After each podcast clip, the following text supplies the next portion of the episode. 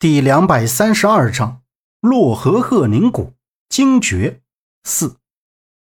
一听到钟叔说要告诉老板，老钱他俩就不干了，央求着钟叔要放过他们，千万别将这件事说出去。钟叔估计早就看他俩不顺眼，就这机会就让他俩卷铺盖走人，板着脸喝道：“别跟我在这说些没用的，现在你们俩就给我走人。”老板呢？我自己去说。老钱小眼瞪得圆圆的，指着钟叔骂：“老钟，你这人一点人情味都没有！大林，干他！”说着，挥起铁棍子对他旁边的中年人示意道：“他旁边的中年人有点害怕，不敢上前。”老钱接着又说：“就算不干了，今天他们最后一车的货也得放出去。”要是还想拿钱，就得把老钟办了。老钱一说这话，两人就豁了出去，举起铁棍子就朝钟叔冲了过去。杨默愣在了床上，此时看到钟叔被老钱他俩追着打，也冲下床上前拉架，就是没想到这两人狗急跳墙，打的是越来越凶猛。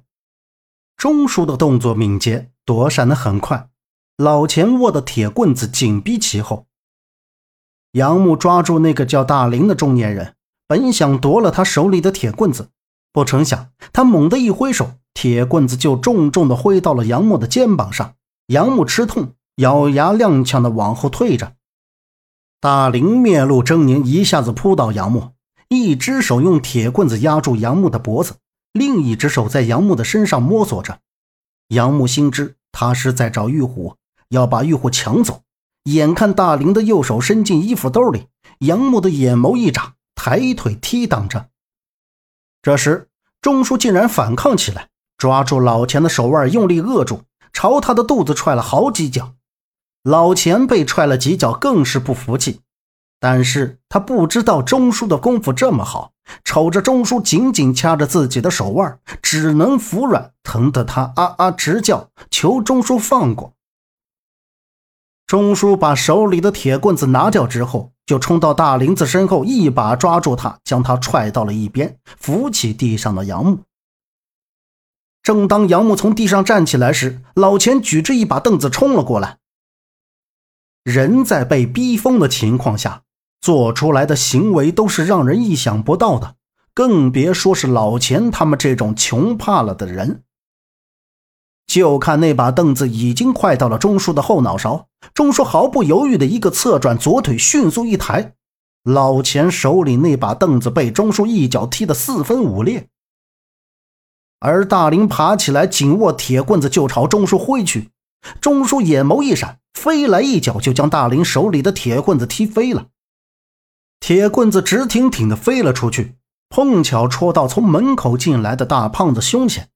大胖子进来时，嘴里还叨咕着：“我说怎么回事？”啊？”话没说完，就仰头扑通倒在了地上。大胖子倒地之后，屋里的所有人都停了，不打了。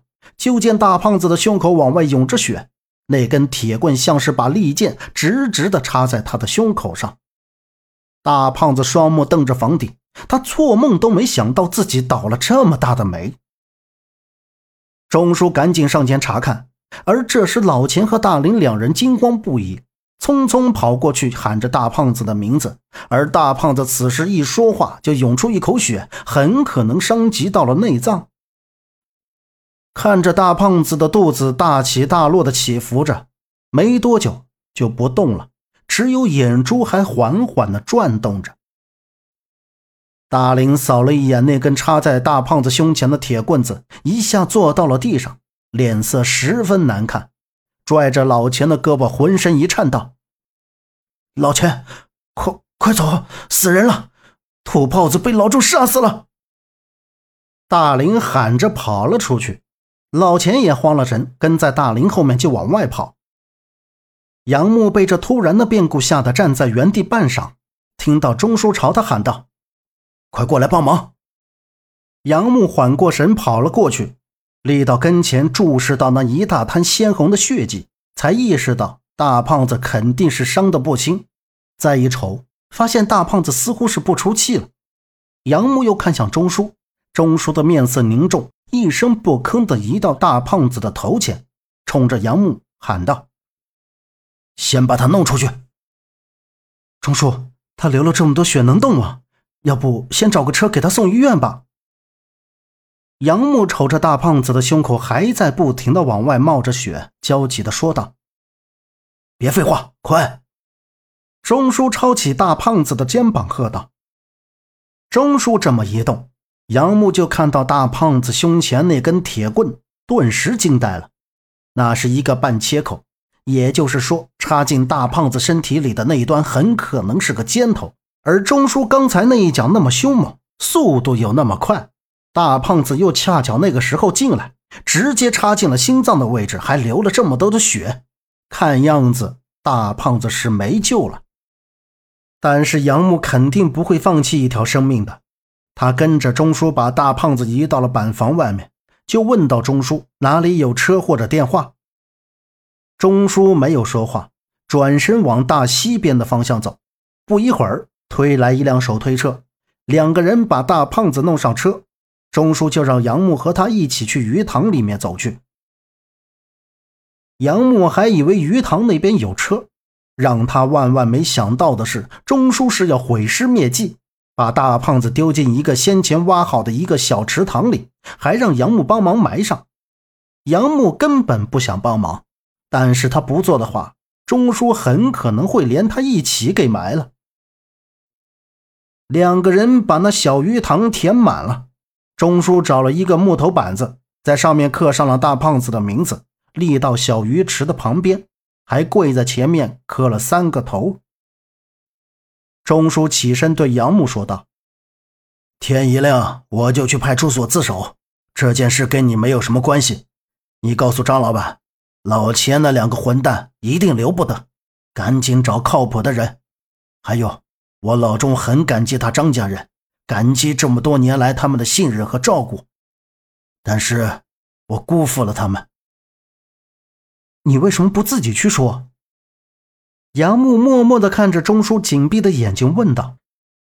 虽然不理解钟叔为什么把胖子的尸体埋在小鱼池里，但最起码没让胖子暴尸荒野，这一点杨木还是挺佩服钟叔的。他可以这么冷静地处理胖子的尸体，而且。他的功夫那么好，看来钟叔也不是一个普通人。人是我杀的，没脸见老板。时候不早了，回去收拾收拾。